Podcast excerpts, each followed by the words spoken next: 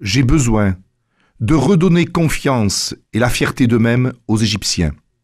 Anwar el-Sadat, président de l'Égypte au moment de la guerre du Kippour.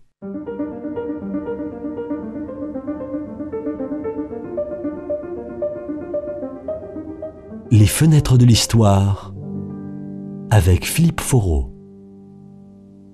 Je vais essayer, dans le cadre de la présente chronique, de vous présenter, j'espère le, plus clairement possible, l'impact qu'ont eu les guerres israélo-arabes sur euh, l'avenir de la Palestine et d'ailleurs un peu plus largement sur l'avenir du Proche-Orient. Lors de ma dernière chronique, j'avais souligné le fait que les puissances euh, arabes voisines de l'État d'Israël avaient voté contre le plan de partage et qu'elles étaient fondamentalement hostiles à cette création. D'ailleurs, entre juifs et palestiniens, dans ce qui devait être les deux États de Palestine et d'Israël, euh, les premiers combats commencent dans les euh, heures qui suivent l'annonce du plan de partage.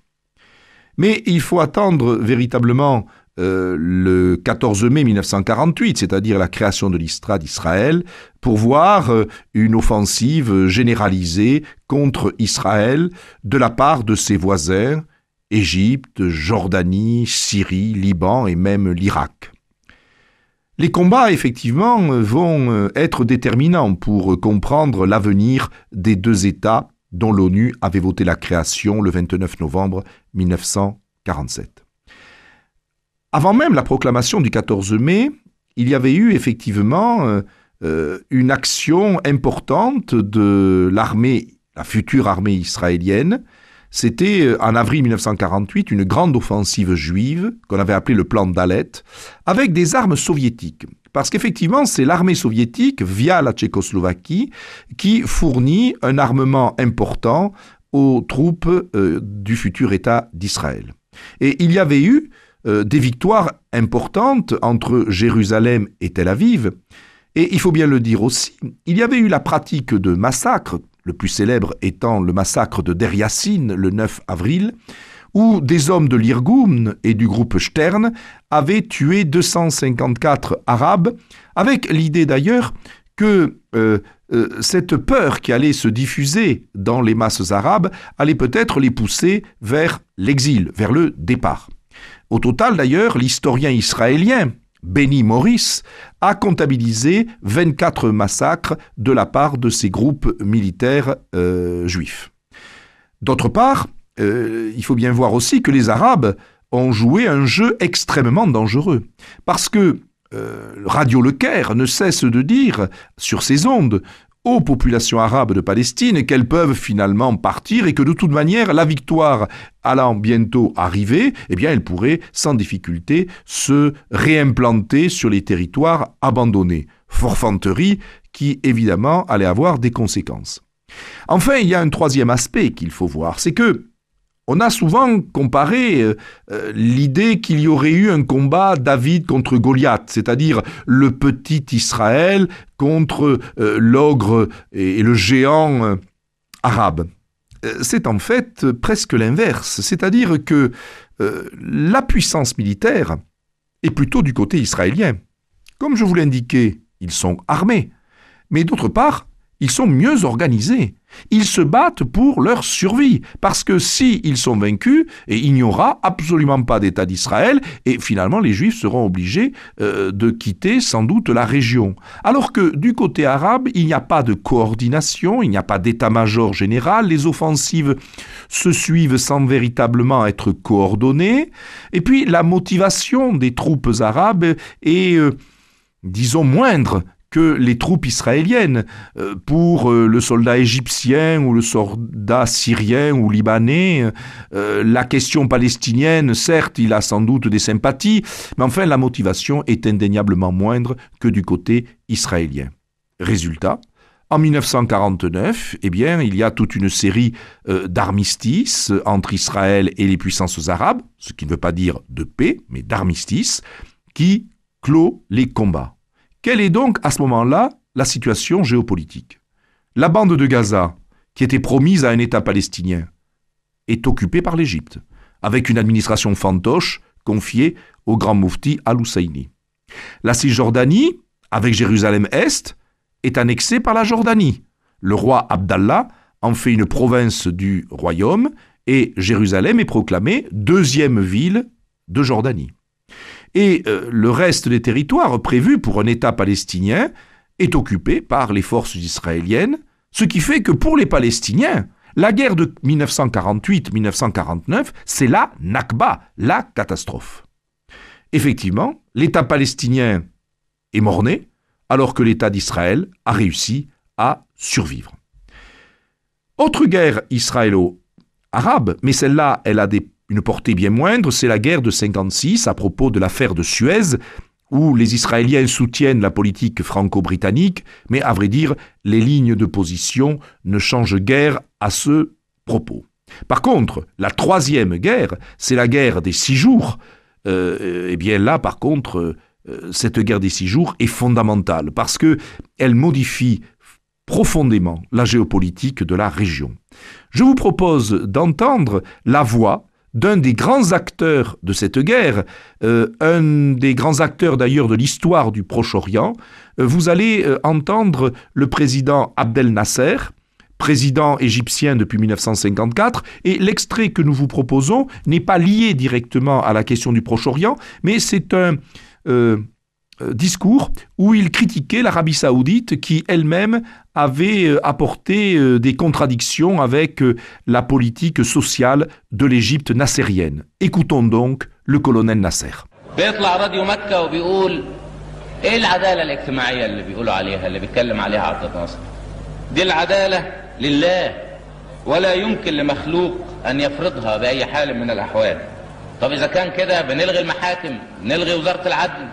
نلغي جميع أنواع العدالة ونسيب القوي وصاحب الملك يسلب ثروات هذه البلد. بعدين يطلع راديو مكة علينا ويقول إيه الكلام الخاص بإذابة الفوارق بين الطبقات؟ ده كلام ضد الدين. الفقراء ليهم الجنة. La guerre des six jours se déroule entre le 5 et le 10 juin 1967. Je n'ai pas le temps de rentrer dans toutes les causes du conflit, mais à vrai dire, les Israéliens lancent une guerre préventive persuadés que Nasser va lui-même lancer une offensive. Et il semble bien d'ailleurs que les services israéliens euh, aient ressenti quelque chose qui n'avait pas de véritable réalité, mais il faut dire que quand euh, vous écoutez Nasser tout au long des années 60, il a souvent des discours et des diatribes très anti-israélienne et promettant à l'État d'Israël eh une prochaine destruction. Finalement, euh, l'attaque préventive israélienne, même si elle n'avait pas euh, raison d'être à ce moment-là, est en tout cas ressentie comme telle, c'est-à-dire qu'il y avait bien une peur israélienne d'une attaque préventive de l'Égypte qu'il fallait donc essayer de prévenir.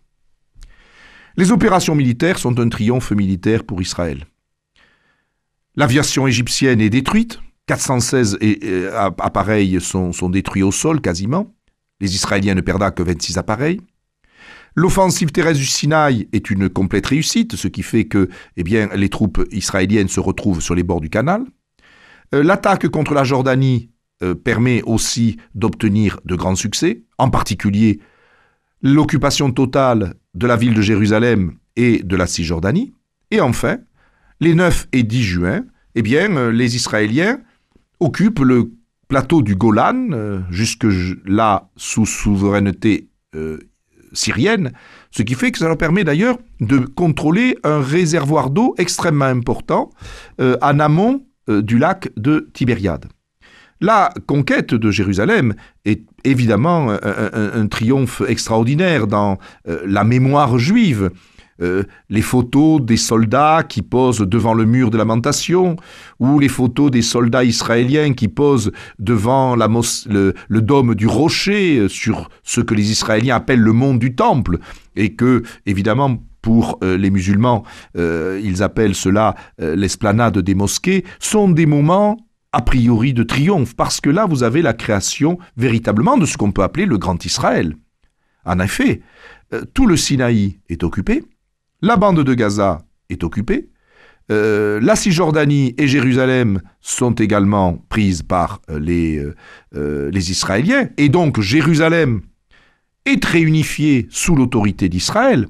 D'ailleurs, en 1980, la Knesset, le Parlement israélien, va voter une loi qui fait de la capitale, Jérusalem, la capitale de l'État, je cite, indivisible et éternelle de l'État d'Israël. Et donc également au nord, le plateau du Golan, qui met Damas à 60 km euh, des, lignes israéliennes. La dernière guerre, c'est évidemment la guerre du, euh, euh, Kippour. La guerre du Kippour en 1973.